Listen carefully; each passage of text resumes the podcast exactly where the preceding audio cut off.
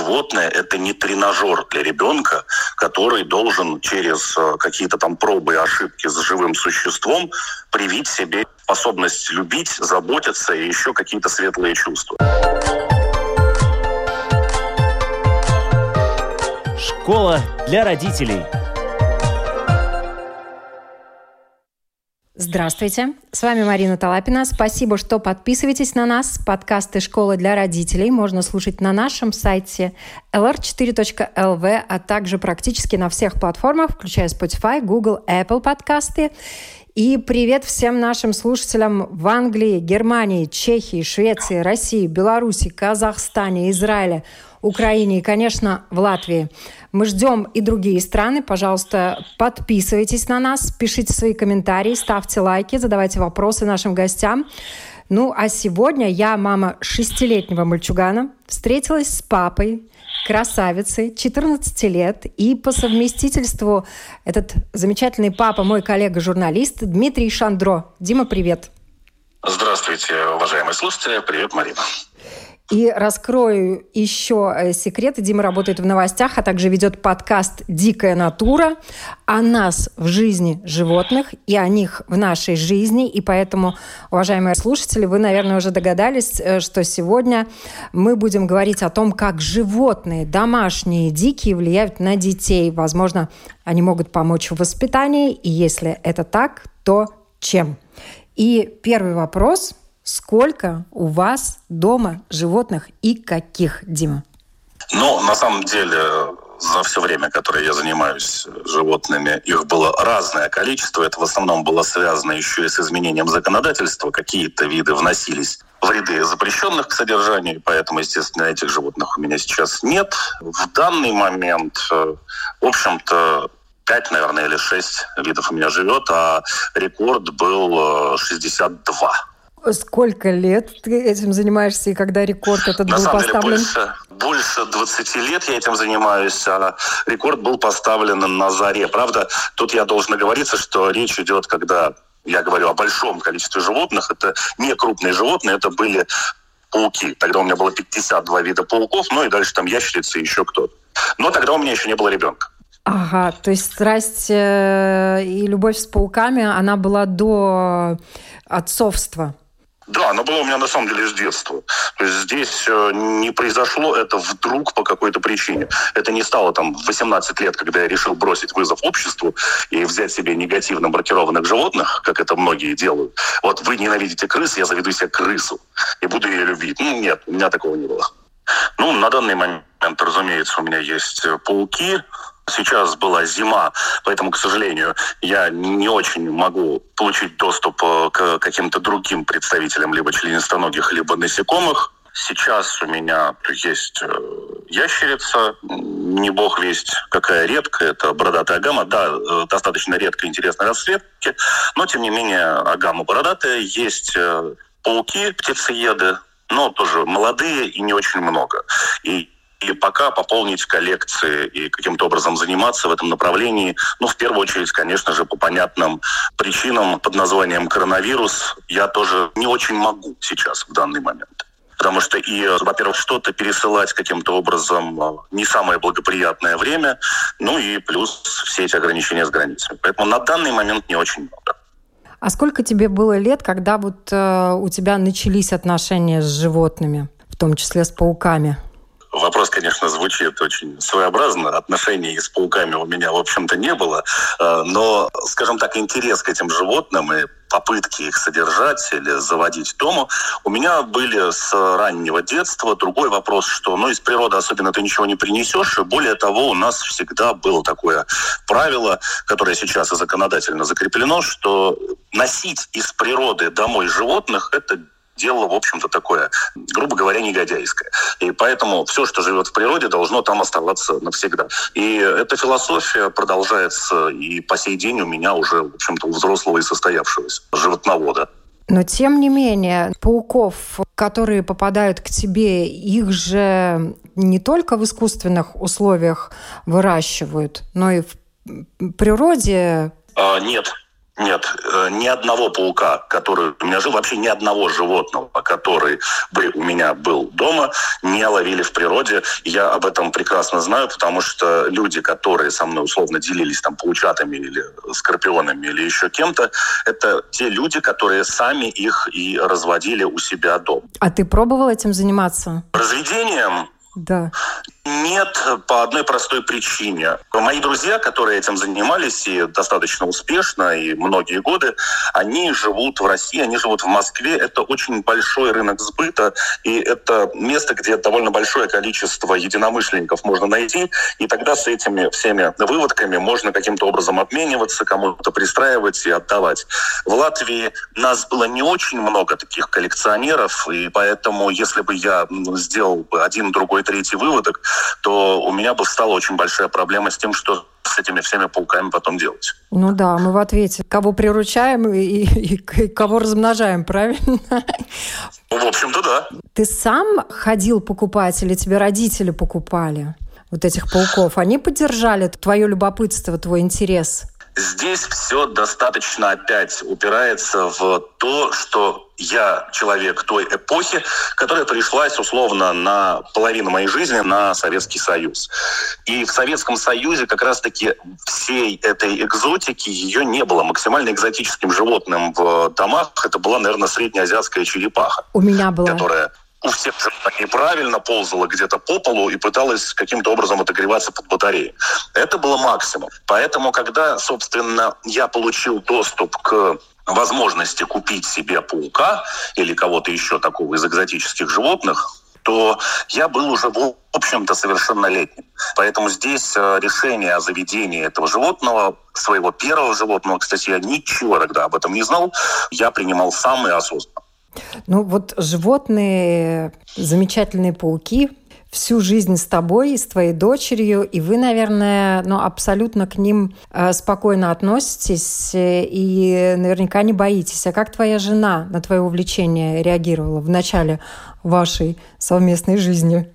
Ну, учитывая, что она жуткий арахнофоб, то реагировала она на первого паука, мягко скажем, бурно. Но для нее это стало неожиданностью. То есть она приехала, у меня дома значит, друзья собрались, у нас там стол накрыт, щи дымятся, а дома в банке паук.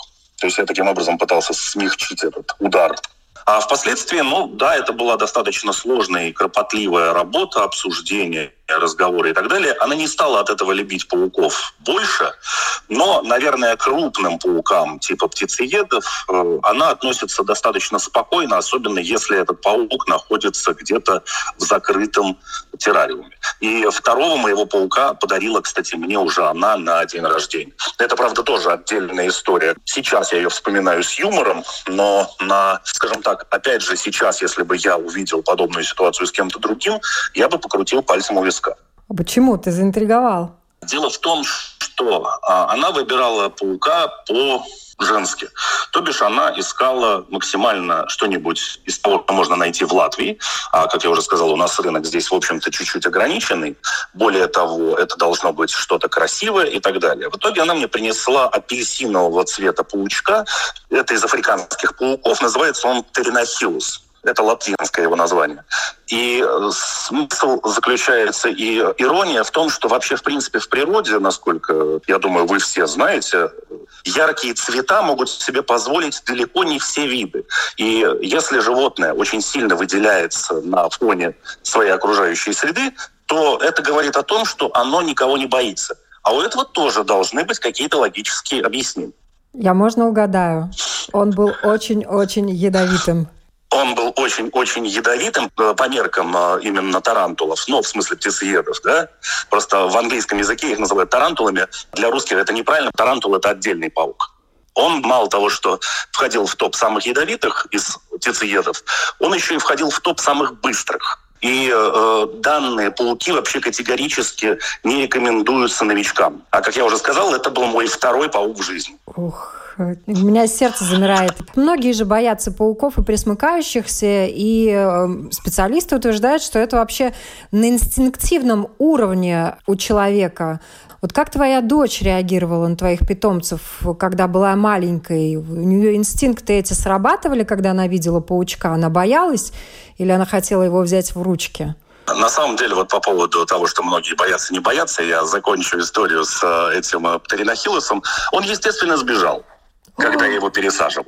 Потому что, когда он выпалил примерно метр в секунду, да, он лежит не очень далеко, но я успел понять, что он по мне пробежался, когда он уже сидел, в общем-то, далеко за моими руками и далеко за мной. После чего, вот, собственно, моя супруга взяла подмышку свою кошку, под другую руку взяла пальто и сказала, поймаешь, позвони. И ушла. И ты поймал? Да, поймали, конечно же.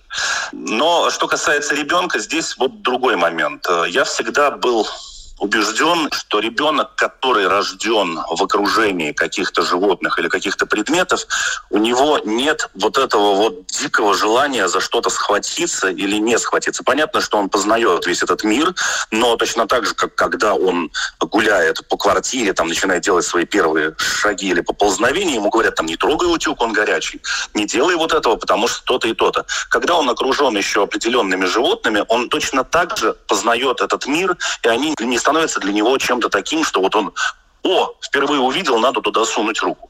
Поэтому у меня у дочери такого на самом деле нет никогда. Тебе повезло. А я помню, когда мой ребенок, ему было полтора года, он увидел кошку, он сразу к ней побежал, он хотел ее погладить, хотел ее схватить, она от него, он ее за хвост, она вырвалась. Ну, повезло, конечно, ничего не поцарапал, но я знаю очень много разных историй, в том числе и неприятных, когда домой зачем-то принесли белочку ребенку поиграть. И эта белочка ребенку коготком попала в глаз, ребенок остался без глаза. И таких историй немало. На твой взгляд, что надо учитывать родителям, которые хотят принести в дом животное?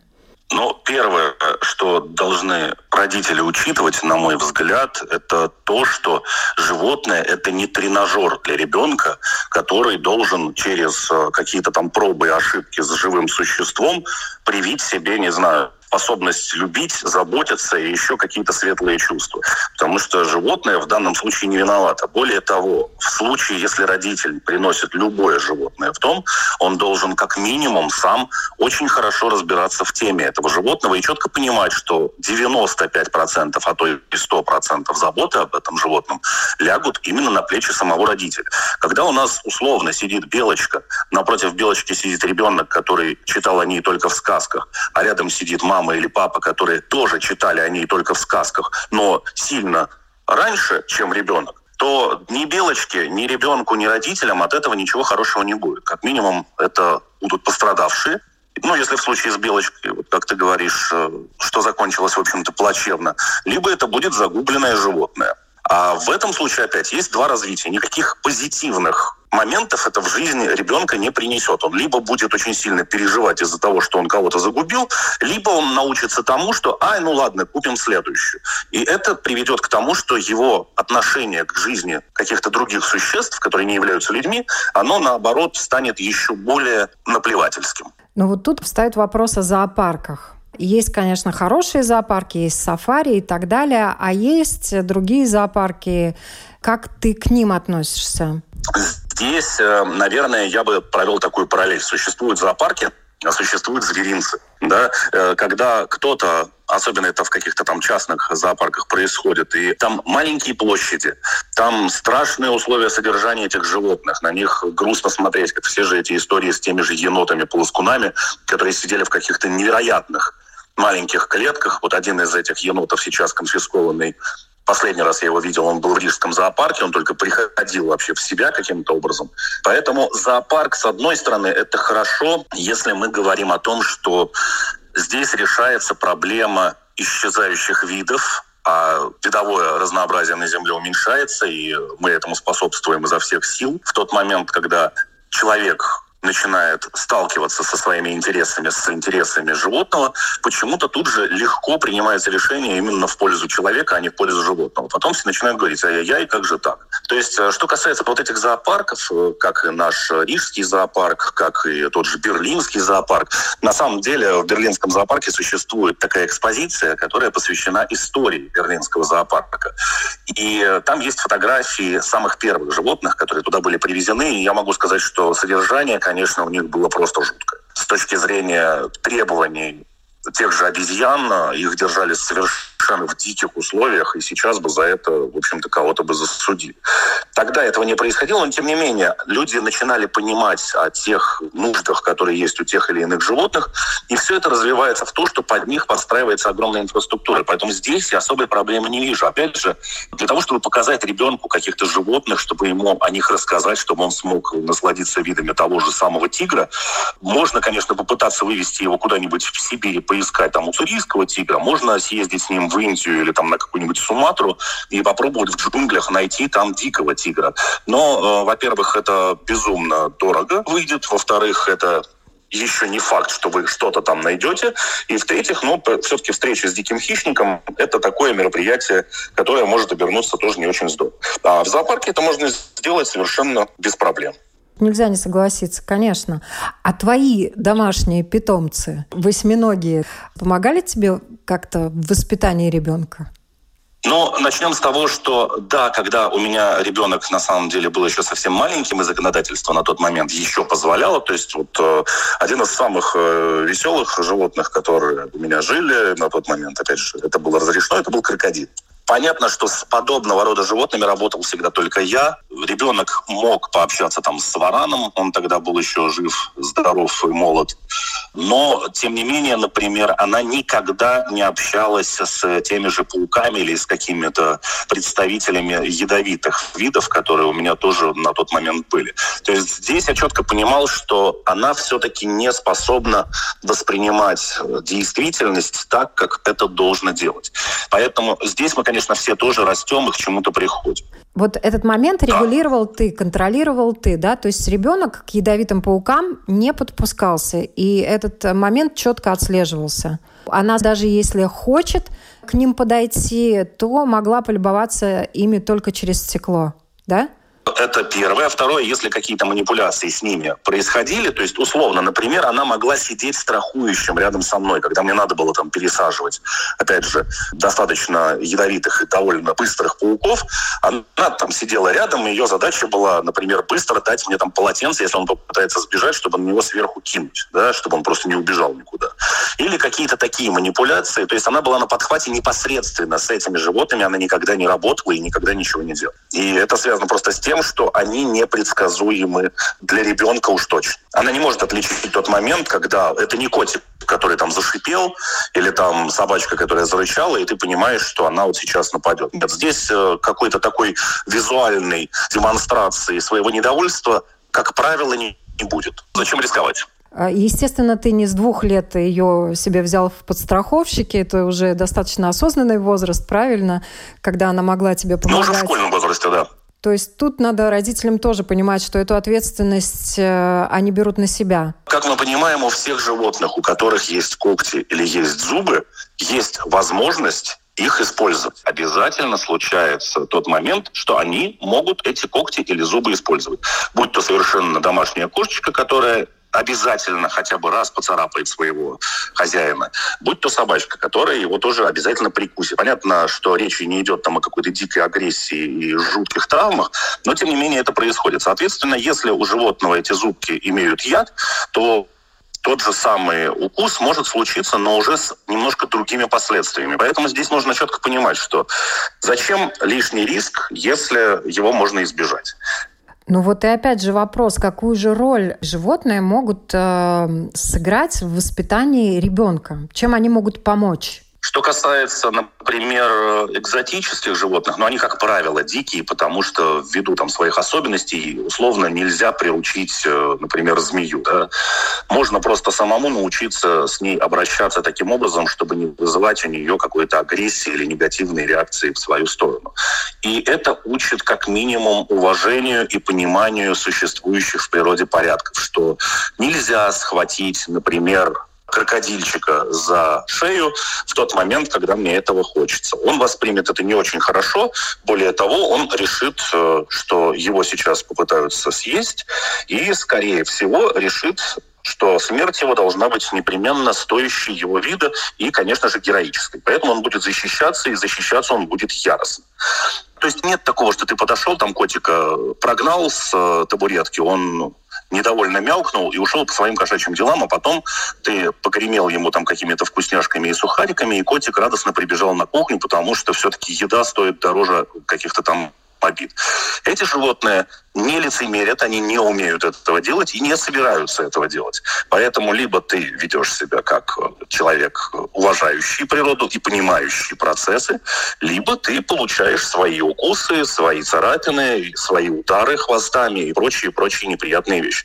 И это очень быстро дисциплинирует. Но, опять же, я очень убежден, что если человек не имеет вообще уважения к тому, что происходит вокруг, если он живет только ради себя любимого и считает для себя позволительным какие-то уничижительные действия по отношению к тем, кто его слабее или меньше, то заведение дома котика или собачки, наверное, эту ситуацию не исправит. Ты начал историю про крокодила рассказывать и свою дочь. Э, она его застала на тот момент, э, живого, здравствующего и живущего у меня, но она тоже с ним не очень-то работала. То есть, да, мы ходили там э, периодически, какие-то делали ему там чистки, куда-то выносили его там условно в ванну поплавать просто, потому что та емкость была больше значительно, чем его аквариум. Ему тогда этого всего хватало, но почему бы не дать возможность животному чуть-чуть больше пространства и погулять. А, вот. Но, тем не менее, она просто не работала с животными, которые имели такую достаточно серьезную агрессивную натуру, как тот же крокодил. Потому что если крокодил здоров, жив, и у него все хорошо, он будет кусаться. Это его природное предназначение, и глупо себя уговаривать, что этого не произойдет. В то же время, когда у нас жил варан, вот с Вараном она имела взаимоотношения, она его периодически на руки брала и куда-то таскала, но Варан был очень сильно социализированным, он был очень спокойным, и он четко понимал, что ему никто ничего не сделает. То есть с его стороны никогда не было никакой агрессии. К нему она имела доступ. Я вспоминаю, конечно, таких абсолютно домашних животных. У меня была кошка, и я помню, как в пять лет я ее гладила, и я гладила ее так, что она терпела какое-то время, и потом от меня сбегала. Хотя ну, я слишком так активно ее гладила. Мне казалось, что чем сильнее ее поглажу, тем ей будет приятнее, тем больше я покажу ей свою любовь. И она, тем не менее, несмотря на то, что сбегала, каждое утро мне приносила по мышке, по две, иногда и по три.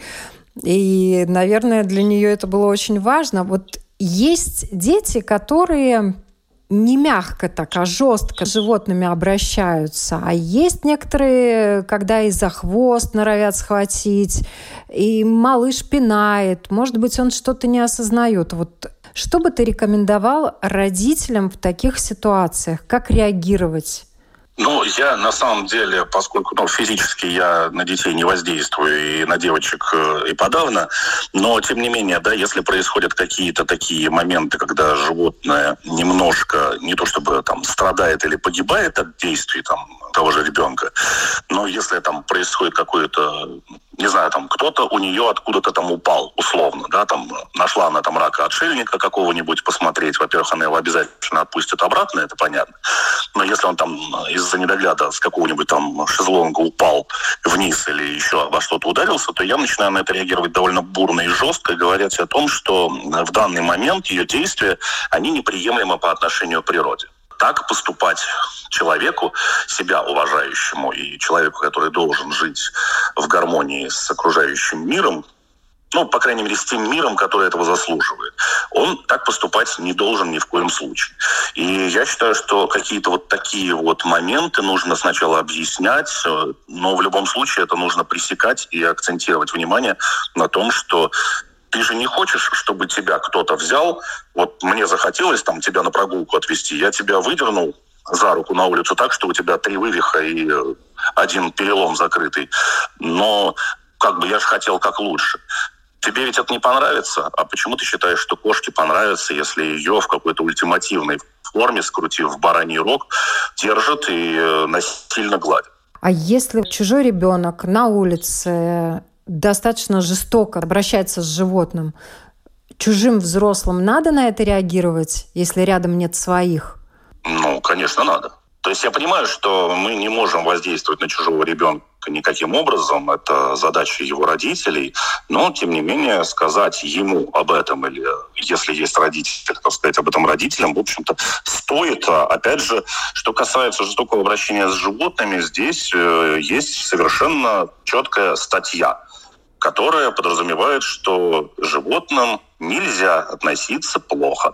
Они защищены законом точно так же, как защищены люди. И для этого есть та же муниципальная полиция. Можно запросто позвонить им, например, сдать этого прекрасного ребенка в полицию, что станет для него, наверное, каким-то еще дополнительным уроком. А потом уже господа полицейские, очевидно, отведут его домой и объяснят его родителям, что последствия данных игр могут быть, в общем-то, весьма грустными не только для котика, но и для всего этого семейства. Есть, к сожалению, в нашем обществе такие традиции. В некоторых семьях взрослые пугают детей животными. Собака укусит, волчок э, забачок и так далее. Как ты относишься к этим не только фольклорным традициям воспитания? Ну, вот это как раз то, о чем э, ты уже говорила в начале. Это вот это вот э, так называемые негативно маркированные животные, когда их воспринимают как нечто крадущееся сквозь ночь под диваном и охотящееся на маленьких детей, а впоследствии уже и на взрослых. Именно отсюда, вот из этих вот рассказов и рождается зачастую необоснованное какое-то отношение негативное к тем или иным животным, которые, в общем-то, ничего человеку не сделают. Я понимаю, когда змеей пугают ребенка, который живет где-нибудь в Африке или в Австралии. Там достаточно много серьезно ядовитых змей, и прежде чем э, тратить свое время на объяснение ребенку, что вот эта змея называется коброй, она ужасно ядовитая, а вот эта змея это полос, он не ядовитый, вот эта гадюка, она тебя укусит, и тебе будет плохо и больно, а вот это уж, и он тебе ничего не сделает, он не ядовит, чтобы не разбираться в этих змеях, то проще сказать, не подходи к змеям в принципе. И там это, наверное, работает, и у этого есть какая-то логика. И отсюда вот эти вот фольклорные истории, они переходят дальше. Про сожительство с хищниками и про желание оградить ребенка на том уровне, на котором ему будет понятно. Но это порождает в какой-то момент то, что вот ребенок дальше вырастает, но его нужно тогда уже в какой-то момент подготовить к тому, что, ну вот как с Дедом Морозом, да, условно. Дружок, вот, Дед Мороз на самом деле живет там в каждом из нас, и поэтому мы делаем там подарки, потому что, ну, на самом деле, да, принято считать, что он там все это время облетал всю планету, но мы же понимаем, что это невозможно даже для столь могущественного волшебника, поэтому вот там ему помогают родители. Со временем ты сам становишься таким же Дедом Морозом, ну и так далее. А, то есть, а можно оставлять все это на таком уровне, что вот у него с детства этот серенький волчок приходил, и он уже вырос, боится волков, но объяснить почему не может. Раненые животные мы же встречаем, слава богу, редко, но бывает. Кого-то сбили на дороге, собаку, например, оставили. И понятно, что такого животного надо, наверное, отвезти в ветеринарную клинику или вызвать какие-то службы, которые помогут это сделать но вот раненые животные, их надо спасать всегда, особенно то, что касается диких животных. А, это на самом деле, по-моему, самая большая дилемма для всех людей. А, люди, которые занимаются изучением животных, очень многие говорят о том, что э, как бы, конечно, надо бы помочь дикому животному, но, наверное, если речь идет там о городе, о каких-то таких э, следствиях действий человека. С другой стороны, если это животное где-то раненое в лесу, то да, мы можем ему помочь и чувствовать мы будем себя, наверное, лучше, мы будем чувствовать себя человеком, который творит добро и э, пытается каким-то образом помогать природе. Но с другой стороны, получается, что вот это животное, которое мы насильно спасли, оно может лишить какое-то другое животное, например, его обеда. Да? Я знаю историю, когда молодой человек э, хвастался тем, что он отобрал лягушку у ужа. Он спас лягушку, таким образом повел себя как благородный рыцарь. И э, на вопрос, а ты понимаешь, что ты только что лишил, в общем-то, ужа обеда, который каким-то образом э, его заслужил, выследил и поймал? Ты за, зачем ты это делаешь?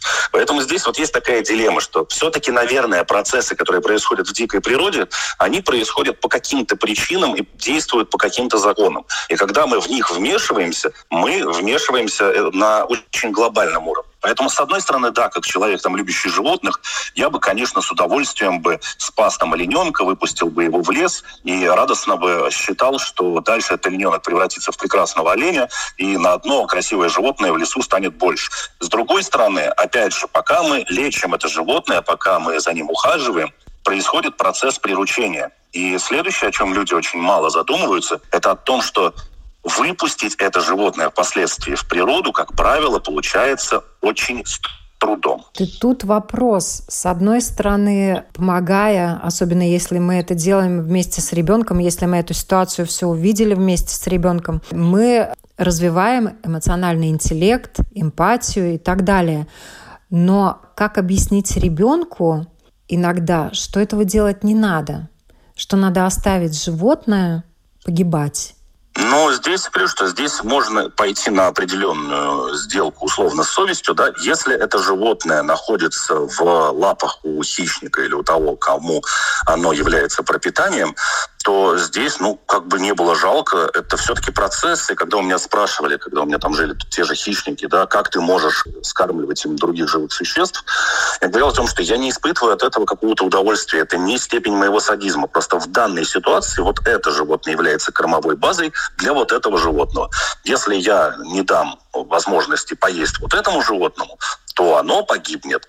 А это животное на самом деле в любом случае будет кому-нибудь скормлено. Вот так же и происходит здесь. Если вы встречаете какое-то животное, которое поранилось, ему можно помочь, то ну почему бы, собственно, нет? Если это связано с вмешиванием в чью-то охоту и с отбиранием чьей-то добычи, то вы же не знаете, может быть, это рысь, у которой вы только что там отбили, олененка какого-нибудь или теленка чьего-нибудь. А, может быть, это кормящая мама, у которой сейчас котята сидят, и а, вы ставите под удар вот все это семейство рыси. Ну да, пищевая цепь та самая. К сожалению, наши питомцы чаще живут э, меньше по времени, чем мы люди, и некоторые родители скрывают от ребенка смерть хомячка, кто-то организует траурные церемонии. Вот как, на твой взгляд, правильно прощаться с домашними животными, даже дикими, которые умирают естественным способом? Наверное, все должны прекрасно понимать, что да, есть животные, которые живут значительно меньше, чем мы, но тем не менее это животное должно получить даже за свою короткую там четырехлетнюю жизнь, как хомячок какой-нибудь, достойные условия для проживания, прожить свою счастливую, пусть и недолгую жизнь. И, но он имеет право на уважение, если вы воспринимаете его как члена своей семьи, если вы воспринимаете его как именно домашнего любимца. То есть здесь-то, в общем-то, без иллюзий. У меня один знакомый э, зоокипер говорил так, домашнее животное должно быть таким, чтобы оно проходило, грубо говоря, в унитаз. Пришел, поскорбел, нажал кнопочку и пошел. Но он, правда, содержал тогда рыбок. Но вот у него был такой подход. У кого-то подход подход совершенно другой. Но в любом случае, я думаю, что здесь все зависит от того, с каким уважением вы относитесь к своему домашнему любимцу. Ведь вы же заводили хомячка, наверное, потому что вы любите хомячков, а не потому, что он меньше, чем собака, а всегда вы хотели собак. В этом случае счастья не будет ни хомяку, ни вам. Но ребенку говорить об этом надо? Конечно, надо. Вопрос, конечно, в каком возрасте. Я понимаю, что мы не хотим э, травмировать детей и так далее, но постоянно поддерживать ребенка в каком-то странном состоянии непонимания какого-то такого-то тепличного окружения, когда вот он считает, что а хомячок ушел, а еще лучше это когда люди идут и покупают другого такого же хомячка, приносят его назад и типа, мол, это он же. Такие варианты тоже существуют, но я не знаю, насколько долго можно об этом врать. А что вы будете делать, когда дело дойдет до родственников? Тоже бабушка ушла куда-то, а потом решила домой не возвращаться? Как? Последний вопрос. Вот твой подкаст «Дикая натура» о нас в жизни животных и о них в нашей жизни. Вот в сравнительной психологии поведение человека сравнивается с поведением животных. И во многих процессах мы на самом деле недалеко ушли. Нам всем надо питаться, размножаться и существовать в комфортных, защищенных условиях, адаптироваться. Но какие мысли тебе приходят, когда ты размышляешь о человеческих особях в жизни четвероногих, восьминогих, шестиногих, зубастых, клыкастых, чешуйчатых, мохнатых, пернатых и так далее, и о животных в жизни человека. Для меня вообще, в принципе, как я уже говорил неоднократно, все заключается в уважении. Это первое. И в понимании, что природа — это система. Это не там условно Вася, и вокруг которого что-то происходит. Также как Вася будет влиять на то, что происходит вокруг него, также и вот это вокруг впоследствии повлияет на него самого. И с этим мы сталкиваемся все чаще и больше, когда люди начинают говорить о том, что вот сейчас там раньше и трава была зеленее, и солнышко светило ярче, и э, зима была зимой, и так далее, и так далее, и так далее. В лесу были птицы, что-то еще происходило вокруг, и в море можно было поймать рыбу, и наесться спокойно. А впоследствии все замечают, что этого становится все меньше, меньше, меньше и меньше. А все это было как раз потому, что все очень мало задумываются о своем влиянии. Он поехал куда-то на природу и бросил там условно пакет какой-то полиэтиленовый с каким-то мусором. Но я же один его бросил где-то далеко в лесу, он же ни на что не повлияет. А он повлияет, особенно когда вас много. То же самое и говорят э, в очень многих э, туристических странах, куда люди ездят, и потом пытаются оттуда что-то привезти. Когда вас там проходит несколько миллионов, и каждый каждый из вас что-то маленькое взял, это вы взяли уже несколько миллионов маленьких вещей, которые на тот момент исчезли из какого-то места, где они были по какой-то причине. И опять же появились в каком-то месте, где по понятным причинам этого не было. И нужно понимать, что каждое наше действие – это какая-то цепочка последствий, которая может привести к чему-то крайне негативному, и потом мы будем очень сильно обижаться на то, что природа к нам не милостива. И мы должны четко понимать, что есть процессы, на которые мы влияем, есть процессы, на которые мы не должны влиять, есть процессы, на которые мы должны влиять. Но все это должно делаться с пониманием и уважением. И мы в ответе за то, что мы делаем. Спасибо большое за это интервью. Я напоминаю, сегодня мы беседовали с моим коллегой, журналистом Дмитрием Шандро. Дима ведет подкаст «Дикая натура», как и подкаст «Школа для родителей», и как все подкасты Латвийского радио 4. Их можно найти на всех платформах, включая Spotify, Google, Apple подкасты и, конечно, на нашем сайте lr4.lv. Так что подписывайтесь на нас, ставьте лайки, пишите комментарии. Всем хорошего дня! Спасибо. До свидания.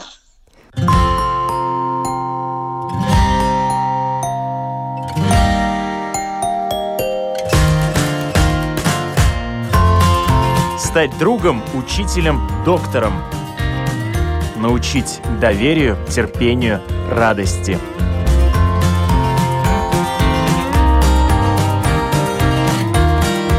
Школа для родителей на Латвийском радио 4.